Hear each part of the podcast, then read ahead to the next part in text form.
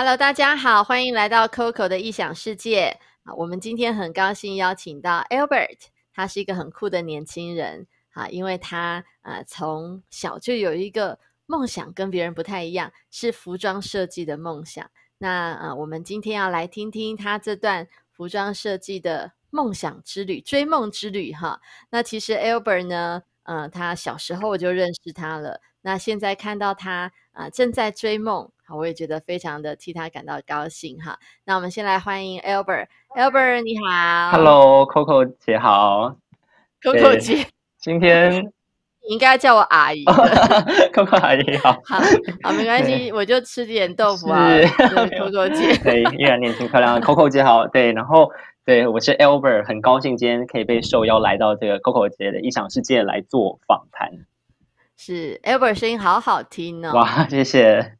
对，那我们想先问问 Albert 哈，嗯，你现在几岁？我现在二十五岁。二十五岁，那你什么时候发现你自己其实对服装的一个设计哈有一些想法呢？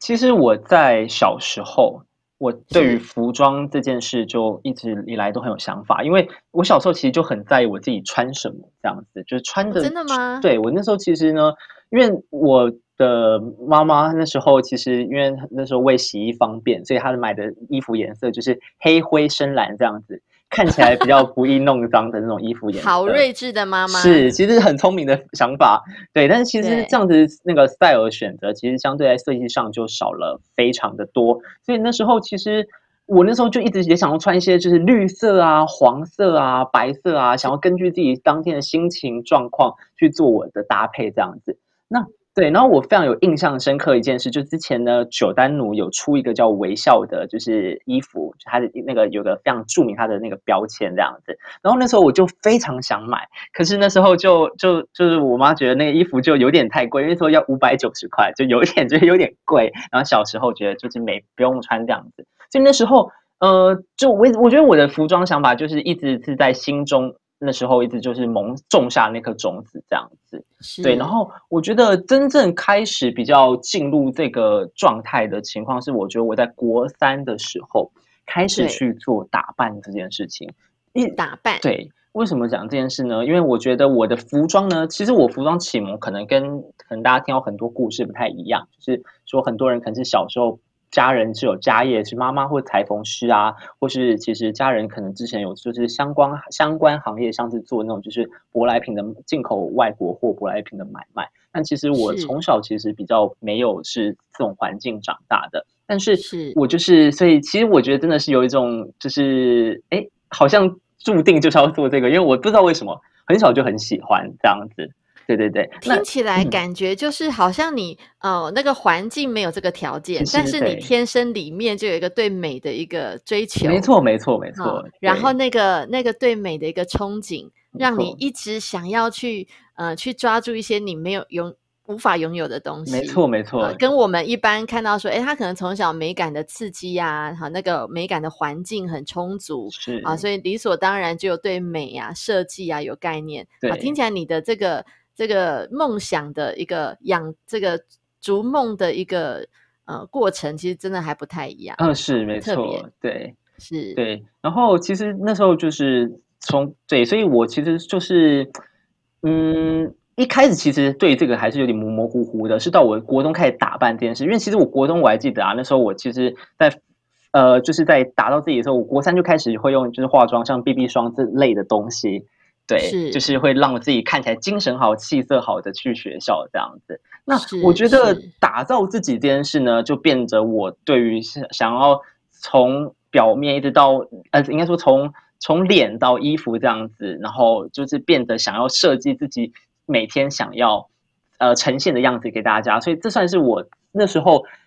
呃一个起因，想要去有对服装开始有一个想法这样子。是对，也在这过程让你开心，对不对？非常，我觉得非常有趣。然后我觉得对，非常的就是有热情的，会想一直想要做这件事，然后想去发展好这样子。对，哇，好棒哦！对我我记得以前我也不是很爱打扮，然后呢，就常常每天都要烦恼要穿什么。哦，对，然后呃，对于嗯之前啦，之前对于还要每天还要上妆出门，都觉得好麻烦。后来有一天不知道是谁，我忘了他是谁啊，他就告诉我说：“你知道每天把自己打扮的好好的出门是一种礼貌吗？”我天哪！我想说，哇，那我没有礼貌这么久了，真是太有趣了。对，那你自己后来是，呃，因为你我我记得你高高中的时候一直对语言很有兴趣，那呃，可能也因为呃自己想要呃改善你自己的一个未来，所以你也想走商学院的路线。那后来怎么会？呃，从这个外文好商学院这样的一个目标，你就真的把自己未来的职业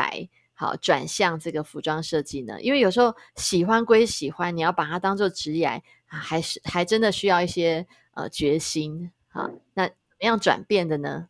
嗯，对于这方面，当时就是因为其实那时候是一开始，因为我觉得我们家的经济算就普普通通，但那时候我会希望可以就是。呃，就是过再好一点生活这样子，所以原本其实我那时候目标是以想以商学院，因为其实我念文组嘛，那文组大家也其实比较知道的，或是说刻板印象的科系，就是财经啊、会计啊，然后那些管理学院的科系嘛，就觉得比较有前途这样子，所以那时候就业比较好，对，就业的机会比较多，对，然后所以那时候我就。呃，觉想说，因为服装设计这个东西，我想我一开始预想是要花非常庞大的金额，然后那时候我算一算啊，觉得嗯，也许我们家可能目前应该可能这方面供应起来会很吃力，所以我也觉得也不要造成麻烦这样子。然后那时候我就想说，那就去念个商学院，然后也是呃，就是就是把这梦想延后吧，因为想说先有一个经济的基础，然后再来实现这件事。但是这件事呢，就是。喂，其实我有点忘记那个 turning point 到底是什么。就是我，我记我重考，因为我重考一次，然后重考之后，我那时候我刚好就可以上到就是还不蛮好的学校，然后就就是前几志愿的大学，然后也可以念到商，然后也可以念到外文这样子。但我那时候其实就想了一件事，因为那大学其实是要念四年的，那它跟你未来的职业相其实是蛮接近，就是你念大学后，你其实毕业后就要工作了。那时候我就在想，哇，那我真的要念，就是一一个，嗯，我觉得就是我人生的，因为毕竟要工作，我觉得算是一个 career，就是是一个很重要的决定。我，哎，我要因着这个现实而让我内心最想做的事情而放弃嘛？所以其实那时候我真的是呃纠结了蛮久，对对对，然后对，所以。然后当然，因为那时候也其实也问了很多学校，因为那时候学校是有奖助学金的，因为我家的状况是让我可以一些免学费的方式。对，然后那时候其实实践辐射就是依然有这个机制，所以那时候哦，我才知道哦，就算我进去念的话，其实我学费也是不用，就是不用付的。对，是。但是因为那时候真的是。你知道，还对于那个就路，因为有点模糊，所以那时候我其实下定决心的点是，我是进先进台大戏剧系，因为那时候考还不错，然后我就想要进到一个。哎，学校漂亮，然后又能做衣服的学校，想说鱼跟熊掌可以兼得，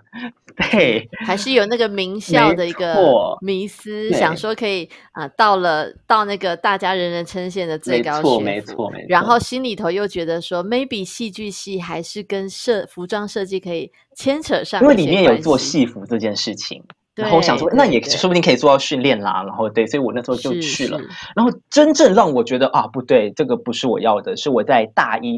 下的时候，我是二十岁那一年，然后我去看了实践服装设计系的毕业展览。然后是已经对，是已经到最后个 final 阶段的毕业展览。那时候我就有人邀请你吗？哦，没有，因为他其实是一个公呃，就是他实践辐射算是毕业展览是很有名嘛。然后他本身有个粉专粉丝专业在 FB 上。然后那时候因为我本身就有按 like，所以他就有那资讯跳出来。那他本来就是开放，就各位观众可以去现场去观看的。对，只是有门票的人可以有座位，然后没门票人就是要排队，然后站着去看这样子。是，所以其实你虽然进了台大，但是心里头对实践还是有有一些向往。哦，有有有，还是想想想说，是不是有机会去看看展览？对对对，那个让自己的梦想那个热忱可以再点燃一下。没错没错。OK，那那一次去。让你有什么样的一个 turning point 呢？哦，那次去我真的其实是非常惊艳的，因为那个实践是三年后，然后第四年闭展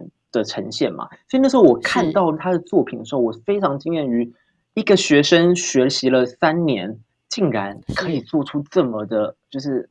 厉害的这么厉害的就是可以把想法那个就是借由服装，然后做出这么就是让人哦，就是很难想象。我都觉得哇塞，这个是什么设计师吧？就是那种很对我而言，我觉得很厉害的样子。那我觉得那时候其实评估评估，觉得哎，这样子的三年跟我在实践的三年，跟我在台大三年，哇，出来的成果完全不太一样哎，就是跟我自己最想做的梦想职位，想去做设计师，想把服装真的做出来这件事情。完全不一样，所以我就知道一件事，我觉得哇，我不想要错过。我觉得这样子，我虽然有那个漂亮的学历出来，可是我知道实际的样子跟呃，就实践出来以后，我想成为的样子完全不一样。所以那时候我在呃一下的时候，其实我后来又念了一年台大后，我才转学，还是很挣扎。对对对，但是那个时候我其实就已经有一个学说我要转学了。对，是，对对对，只是想还想再给台大一个机会，看看有没有可能，还是仍然可以持续你的梦想，但是发现不行。是的，是的。那你在转学考的时候，嗯，是嗯用什么样的一个方式？它是考什么啊？好，转学考的内容呢，基本上就是考数科，数科跟学科，学科就考国文、英文而已。然后数科呢，就是有作品集的审查，还看你的作品集。然后跟当下的一些创意的表现，就他给你个题目，你要去从他的题呃题目中，然后去发想你的创意这样子。对，那时候作品集表示你原来就要有一些你的服装设计的作品集喽。其实呢，我在面试的当下。其实作品集可能大家想说啊，那个什么科系的会就是所以就是会希望你有一些相关的作品集，就像服装会希望你有些服装的经验。当然这是很好的，但是其实我发现一件事，就是设计这件事啊，他们其实更呃设计这件事其实更想要看到是你这个人的个人的一些想法，跟你个人的特色。这意思说，其实今天行塑你的东西，其实。对他们而言，都算是你的作品。像我当时是说，其实我那时候就是有在台下的时候，有些。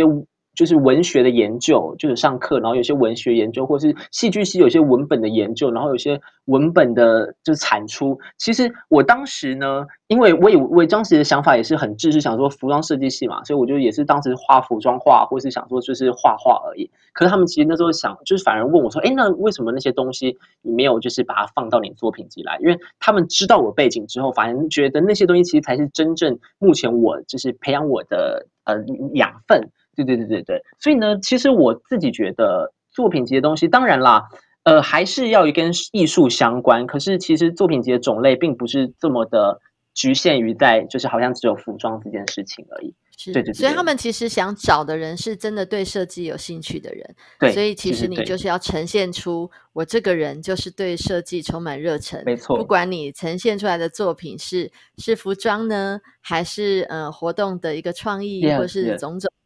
对，总是让他们看见是啊，你里面有那个设计魂，没错没错，在 shining。对，OK。然后另一个愿，所以你就是哦，对吧？没关系，你继续讲。另一个愿就是，其实他们会想说，那你会想，可能会想说，绘画部分或者是那些就是功底的部分怎么看呢？其实就在另一个考试，它是考你绘画表现的部分。所以为什么才在作品集中？其实他可能会想要看到另一个面向，因为他另一个他的就是美术面向会在另一个考试中就要你去发挥。对对对对对，所以是刚好这两个都会对他们两个都考核到的东西。所以他的啊，所以他的转学考里头也有考你的基本功。有，其实有的。哇哦，OK，然后再综合呃成绩加总之后，没错啊，来决定要录取谁。对对对，是这样子。那你自己呃顺利转学的当下有一些遗憾吗？还是你充满了憧憬？其实，嗯，确实当时蛮复杂的，因为当时的转学我是以我一开始以休学制，意思说，其实我那时候还以给自己留了一个退路，就是如果真的 发生什么事了，我还是可以就是回，还是要溜回台大去，对对对对。可是后来，因为在大学一些机制上，学分如果用休学的话，它不能抵抵，就是互相抵学分。等于说，我进实践，我还要再重新修大一古文、大一英文这样子的话，我就觉得啊，这有点太烦了。所以呢，后来我就从台大是选择自愿退学，等于说没有后路。是把自己后路切断了，对，义无反顾，对，那对，后来对，所以那时候对就这样子，然后就进了实践，对，是那实践的校园文化风气应该跟台大差异性很大。哦，你进去的时候没有很大的冲击吗？哦，其实有的，尤其我们设计学院非常的不一样的文化，那个设计学院真的是蛮就是蛮有个人特色的，每一个人。他们尤其我们服装嘛，那就是在服装的表现力上，其实对于穿着上，那时候真的是哇塞，大家嗯，真的是想穿什么，或者说都都是，或是有些比方在路上可能让穿人们穿着会有一些比较呃，就是可能会尴尬的搭配，对他们都很有自信的，就是表现出自己，所以在 穿着上。我很好奇，很好奇，例如什么内裤外穿没有那么，我觉得没有那么没那个啦，就是那么那么的 open 水准，对，那么的那样子。但是，例如说，就是一些配件啊，例如说回纹针啊，当成项链啊，你可能就是他们把它串起来、串起来、串起来，然后就变成自己的首饰配饰啊。对对对，或者是在鞋子上自己就是会有一些小刺绣啊，然后可是看起来就是比较儿童的，啊，或者是。或是整个看起来就对一般人来讲会觉得比较浮夸的啊，就是袖子就很有造型啊那样子。可在校园内是反而就是是一个很哎，其实大家都很觉得很很就很新鲜、很开心的这种常态这样子。是，所以在那里感觉就是很很开放，嗯啊，每一个人都不用管别人怎么看我，我想要穿什么，我想要那个呃怎么样表达自己都很自由。是的，是的，是的。没错，OK，那呃，所以大家其实呃这样子看下去的整个校园的风貌也跟台大很不一样，非常不一样。台大可能台大可能大家穿件 T 恤啊、短裤啊就上上课去了，好，可能说不定还有夹脚 拖，是。但这种场景可能就不太可能出现在这个实践的校园哦，对对对，是。那你在同学的适应上呢，也跟呃在台大有什么不同？哦，这个真的是我。当时因为是真的新环境，然后那个冲击对我而言真的是有点大。这一开始，我觉得我嗯，就是我觉得光要连聊天啊，他们的话题性就是可能比较多，嗯，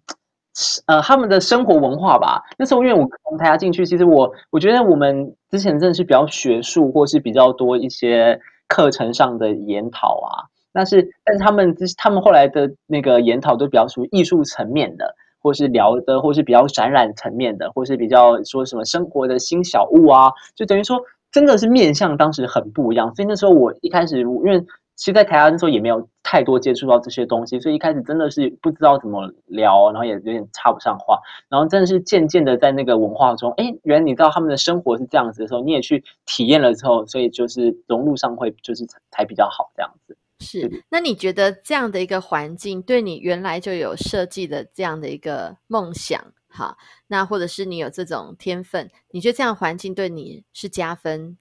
还是呃会给你带来一些压力？呃，我觉得同时都有。首先加分的点是，其实真的是也跳脱了一些可能比较读书中的一些正确答案的框架。就是我们在考试上很常需要有一个就是最那个正确的答案去选填。那在设计方面，其实真的叫做没有一个最正确的答案，而是自己想要去呈现的最正确答案。就是它没有一个考试背后对，所以我觉得这个目这个对于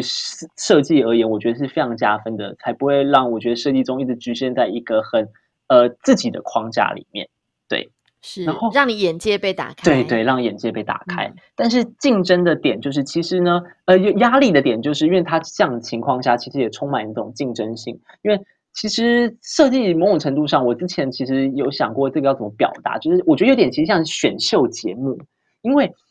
就是你你的作品啊，每一次在我们说所谓的评图，就是老师或评审会来看大家的作品，那当然那时候就会有高判立下的评论就会出来了。那那时候其实就是好的东西呢，就会就被赞美，但不好的东西呢，就会被就是可能老师就是会没兴趣。对，那我觉得从在经历的过程中，其实就会有点像选秀节目中观众喜爱你，就给你投票，然后你就站比较高位置，然后没有那么多观众缘，就会站比较低的位置。对，所以这个确实是我觉得是蛮，这跟之前不一样的地方，就是这个蛮大压力的，就是对，不是你好像努力就会有收获的这种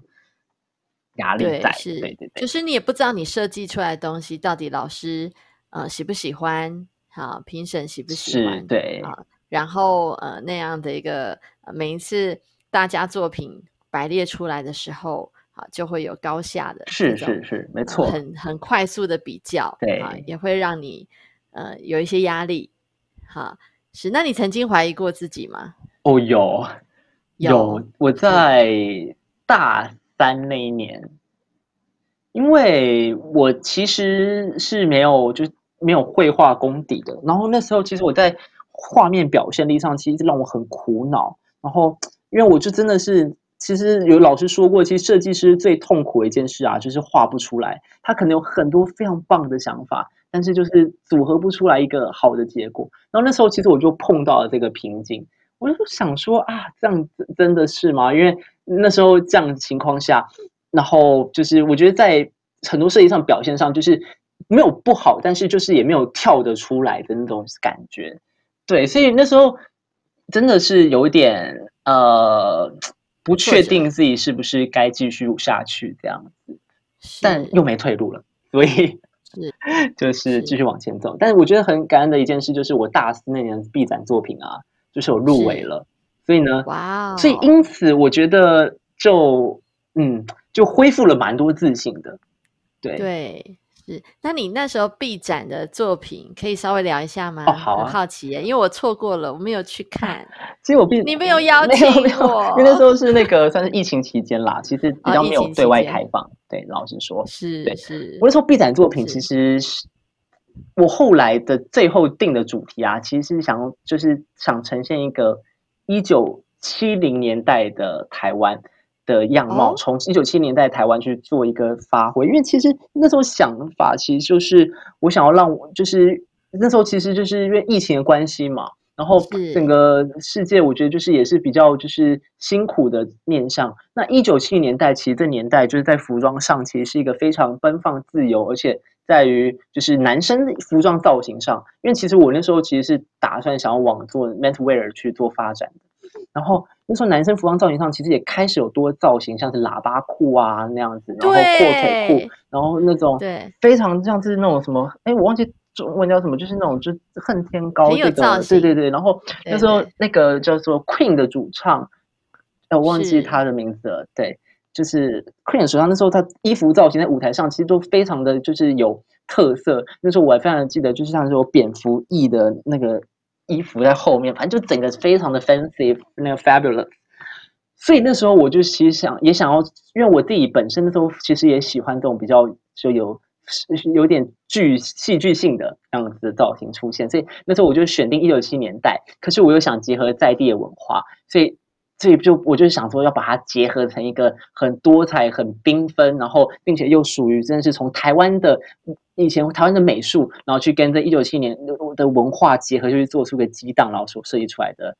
就是七套服装这样子。哇，好可惜没有去看到，因为你刚刚讲这个一九七零年代哈，哎，不好意思透露一下，姐姐我呢就一九七二年生的，啊那因为我每次看我爸爸妈妈那个时候的那个相片，他们那时候就开始会有很多的照片留下来，那我就看到我阿姨们哈，然后呢，呃，那些姨丈啊、叔叔们，他们其实真的穿的都就是喇叭裤，然后其实还蛮有造型的。然后，呃，就是你这样一讲，我马上那个画面可以跑进我的脑海，可见当时候的一些在服装的一个呃一个设计上是会让人留下印象的。哦，对，没错，对。哇，好特别的一个 B 展的一个 idea，希望之后还有机会看看你的一些，你有没有留下一些影音的资料？呃，其实是有的，有哈。那希望下次可以有机会来看一看，欣赏一下。好好好。是，那你自己觉得在呃实践的校园生活里头，嗯，有有没有哪一些是，如果有一些人想要进到实践去啊，你有没有对他有哪些建议？好，哪些是一定要啊掌握的、不能错过的事情呢？首先，我觉得第一件事就是一定要常进出图书馆。实践的图书馆呢，在设计、美学、文化上，呃，我觉得以跟我当时在台大。的校图书馆校园中的图书馆比起来，在馆藏上，我觉得时间对于这方面的就是的书籍是非常丰富的。对，是因为其实设计这件事跟你的文化思想其实非常有关联，所以其实非常需要不断的精进自己。然后，所以我会非常建议，就是一定要时常去图书馆，然后去去去吸收这些不同文化的知识，或是一些美学的刺激。对，因为其实只看网络，其实很多文献在网络上你也不见得知道怎么查，可在图书馆，其实你会发现它真的有很多。就是超乎我们能想象的文献资料，对，所以意思是，因为其实设计设计的那个底蕴很重要，没错没错。那那些是需要呃花花时间啊，在这些呃这些资料里头，是好去一点一点一点一滴的去涵养。是的，因为它包含了设计史，其实艺术史，然后也包含了不同的，就是其实有也是有些人文主义当时对设计的影响，所以意思说。越来越，其实很多设计师就是有跟这些其实思想背景是非常有关系的。对，意思说它不只是一个美学，它更是一个语言。对我而言，对，所以图书馆这件事，我觉得是你进实践是不能错过了。对，绝对不行。是，可以在那里挖宝。可以完全对。是是，所以 Albert，其实我这样听起来，你嗯，你是真的在设计上面哈。一方面，你过去可能在读书啊，在吸收这些知识啊，在。呃，文化的这种呃底蕴上面，你是比较相相较其他的人来说，你可能在语言的文字的吸收上啊底子是好的，好，所以你呃在整个内涵一个设计师应该有的一个内涵里头，我想这是你很大的一个本钱。是，好是。那你后来毕业之后，呃，你为什么没有选择继续念研究所呢？嗯。毕业之后为什么没有选择继续念研究所？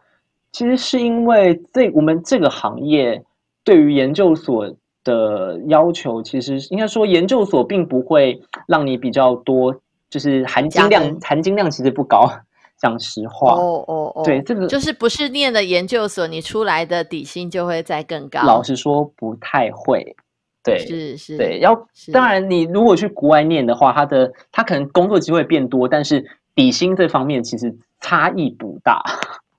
对，所以还是很吃设计。就是这一行，你能不能有那个呃本，就是你你本身的那个设计的一个能力，对，好，可能跟你的学历不是不一定相关。没错，而且我们很其实比较吃年资这件事情。年资，对，就是在这个行业中待多久？因为其实这个行业中，尤其在台湾或就是亚洲的环境。我们本身其实在这个产业中，其实就是比较多属于像成衣的部分。那意思就是说，其实工作经验对他们来讲，其实是非常重要的。因为自因为在学校中，其实学的比较多是想法，然后比较多是呈现自己的想法。可在出社会的时候，其实更多需要你需要我们去做的，其实算是是说实物面上的沟通，例如说跟厂商的沟通这些东西。所以对他们而言呢，你呃年资的经验其实还很重要。对对对，是，也就是说，你们其实呃虽然念了四年，都是以设计为主轴的一个内容，但是其实出来就业的时候，在就业市场上啊，他们要的其实要你呃更知道整个市场的需要，然后怎么样在呃。呃，实际上的一个销售啊，好，或者是制造的流程上面，可以给他们一些帮助，而不一定是在设计上面。没错，没错。哇，那这样会不会对你来说有很大的一个落差？你会不会觉得梦碎了？其实老实说，真的是有一点，就是呃，不是有一点，是非常的，就是有点难过啦。是因为你们在大学时代哈，大家都是这么有设计的天分，然后也很有自信，然后觉得说，呃，出了社会之后可以把你的设计的这些理念跟想法好好的发挥，结果发现出来之后，哎，整个市场，呃，台湾的市场要的跟你们学的，事实上在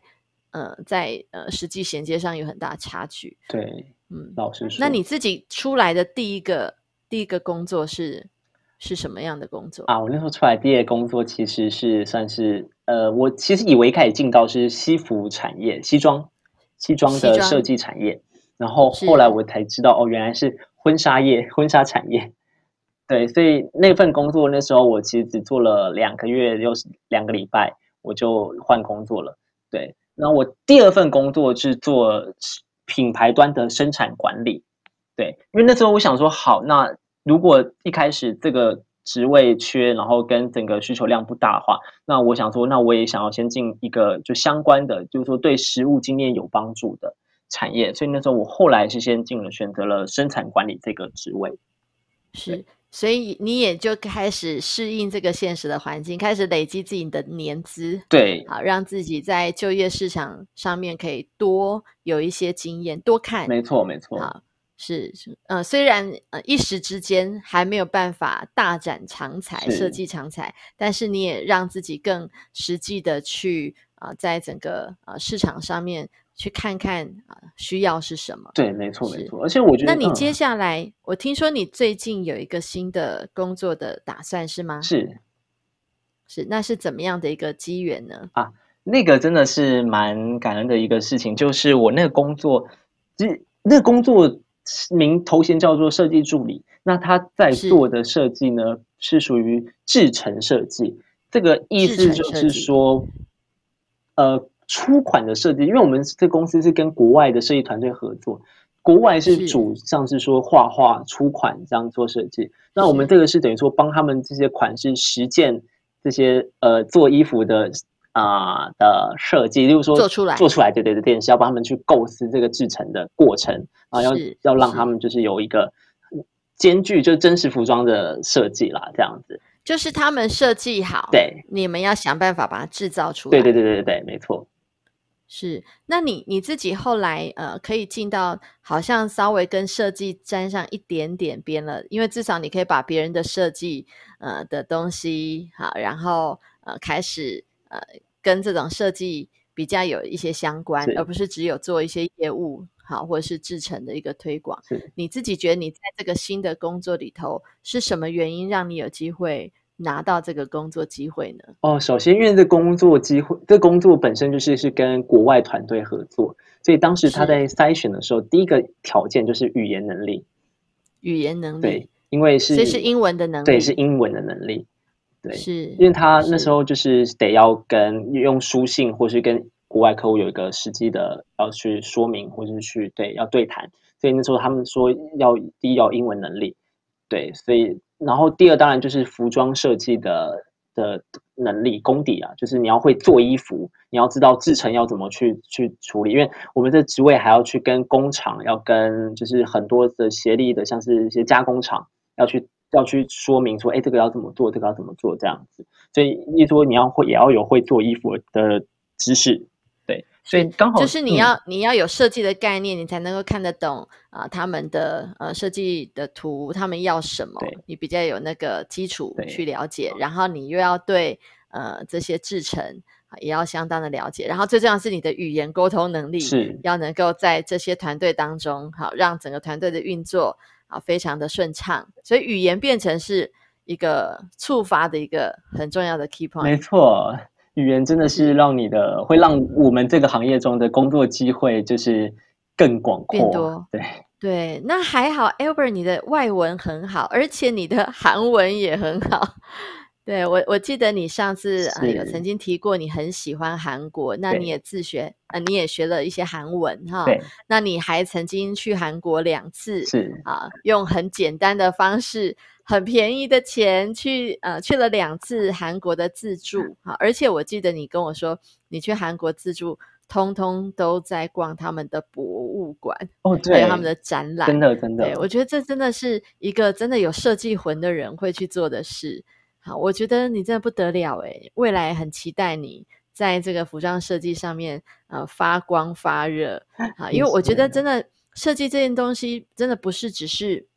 一个表面上让别人呃惊艳好，或者是特立独行而已，它其实呃真的很需要这些文化的底子好，这些内涵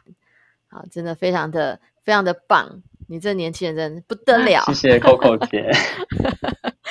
好，那你觉得如果有一些人，他真的也跟你一样好，有这样的，在他求学阶段啊，也许在国中、高中就有这样的呃一个服装设计的梦想。那你会建议好，他们假设他们也用实践大学的设计，因为这毕竟在国内啊，在整个设计的殿堂上是很很高的一个殿堂哈。那呃，你会怎么建议这些呃这些学弟学妹，假设他们也想要进行实践，好，那他们应当做些什么准备呢？哦，首先呢，我会很建议就是。我会建议就是要去画室。其实，如果本身不是美术班的人，会建议他们要去画室学习绘画的技巧，因为这件事我觉得会让你在表现设计上面会更多的就是被让让你的细节可以被执行的更好。所以这个东西我觉得会非常需要，就是在进实践前就先有这个准备。对，不论你是自学也好，或是说去画上课也好，就是简简而言之，就是要有这个练习的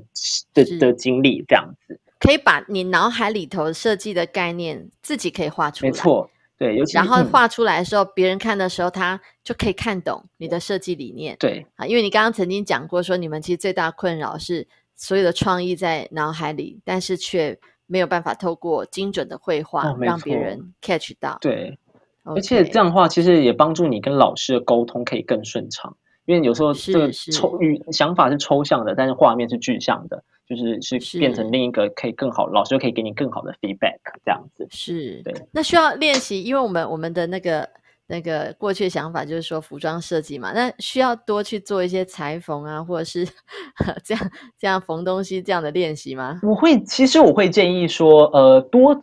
只要手做体验，我觉得都很好。因为裁缝只要手做，对，因为裁缝基本上它就是一个他的这个能力培养，我自己觉得不是到一个说，就是我觉得真的是每一个人大家都很快可以培养出一个水准啦。你在制成衣服上面，对，但是我觉得是反而更多是要去做更多创业的时候，其实手做经验就是不单单局限于裁缝，像是有些人可能小时候就在打毛线，就是那些东西，或其实做菜啊那样子。然后你可以把就是一道菜这样子，就是做完这个过程，其实只要是用手去经验的东西，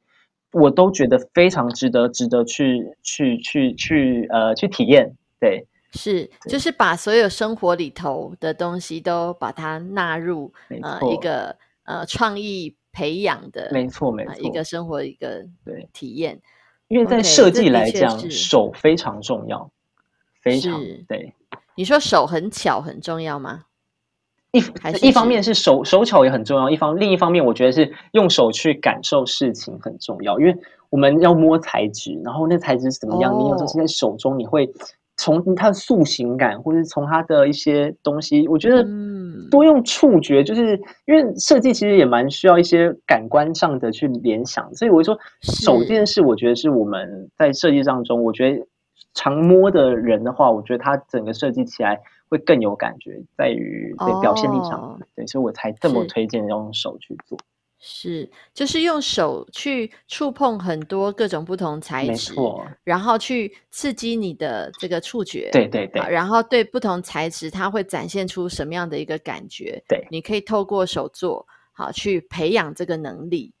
没错，OK，哎，这很好的一个提醒，哎，非常好，嗯。那还有就是像你说的，要多阅读，对不对？对，没错。我其实很推荐是可以去读艺术史、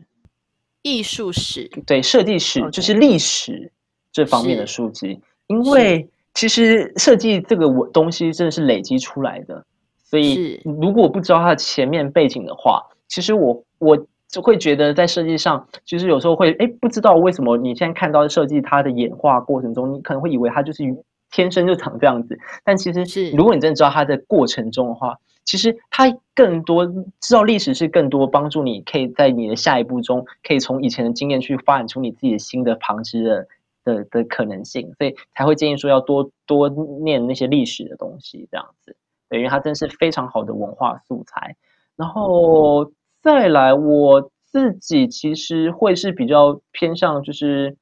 多读，其实我还蛮喜欢读自传的。老实说，像是我会当时有读了 Uji Yamamoto 山本耀司的自传，就是他的服装经历的过程中，哎，就是有哪些经历是你觉得，哎，就是我觉得从他的经历你会知道，哎，你可能身为一个设计师，你平常需要注意什么这样子？对对对对，或是他们的他们真正的生活长什么样子？对，没错。所以就是这些设计，呃，设计师啊，好，这种艺术史，还有这些设计师的自传，没错，都可以让你更能够，呃，不是做表面的设计，对，让你自己的整个的底子。文化的底子可以更深，是没错。那你也建议多运动吗？哦，其实我其实蛮建议多运动的点，为什么多运动会跟进实践 做设计有关？我觉得它是一个很，我觉得它是一个为什么要这样讲呢？就是其实因为设计是一个长期的工作，你说你其实体力如果真的不太好，这件事情啊，我觉得在过程中哦，我自己觉得脑袋清晰蛮重要的。因为因为其实设计在后面，前面发想很天马行空，很多很广，可后面的选择就是靠你的知识判断。那你我是觉得，如果精神体力不好，其实时常很难做出一个你心目中最正确的那个判断。对，所以我觉得运动方面是要让自己的体能啦，或是一些时常可以保持在比较好的工作状态。对对对对对，所以多运动，嗯，对我想，呃，我想在呃你过去的经验里头，也会发现说，当你要把一个成品啊形塑出来的时候，他可能后面还会经历一些，呃，可能日以继夜，没错，啊这样的一个过程哈。那多运动可以保持啊身体各方面机能是在最佳状态，是啊，然后你的心情啊也会是最佳状态。然后最重要也是那个意志力的一个培养，没错，没错，让你在这样的一个运动的一个过程里头啊，维持一个最好的一个状态，是让你的所有的设计可以从最早的一个概念的一个发想到最后成品的展现，都可以一气呵成哈，不会因为呃体力不足啊，好，或者是意志力消沉啊，好，你就放弃了，对。很好的提醒，哎，都还没有想过还需要做这些事，所以虽然是一件，嗯，设计，我们感觉好像就是一个表面的一个感受性，但事实上它需要很多很多部分的一个一个呃预备，没错，让自己可以在设计这条路上可以走得又远又好，没错。是，那我想，Albert 你还年轻哈，那但是你已经有这么多很好的一些建议，好，那我想未来你也会呃继续的不断好累积你的一些呃年资啊，累积你在职场上各方面的一个呃一个经验哈，那很期待未来哈，很期待未来啊，你也可以呃有机会啊，像很多后辈他们怀抱着这种服装设计追梦。理想的这些后辈们，他们不要因为呃一毕业之后看到这个市场上的一个状况，他们就马上的弃手。好，我想未来你一定有机会可以把你的成功经验，好，可以和其他的这些后进们来分享。哦，今天很谢谢你，谢谢你给我们这么多啊，好像跟着你一起追梦，好这个过程，然后一起经历你的这个梦追梦过程的各种起起伏伏。好，那我想未来怀抱着你的呃梦想继续前进，你一定可以有很不错的成绩，然后你的设计也一定可以啊让很多的人认同，好，然后带出你个人的风格，好，也把这个幸福的元素啊带给这个世界。谢谢 Albert 今天跟我们在这里分享你的服装设计追梦之旅。谢谢你，下次有机会再来上我的节目哦。没问题，谢谢 Coco 好，谢谢，拜拜。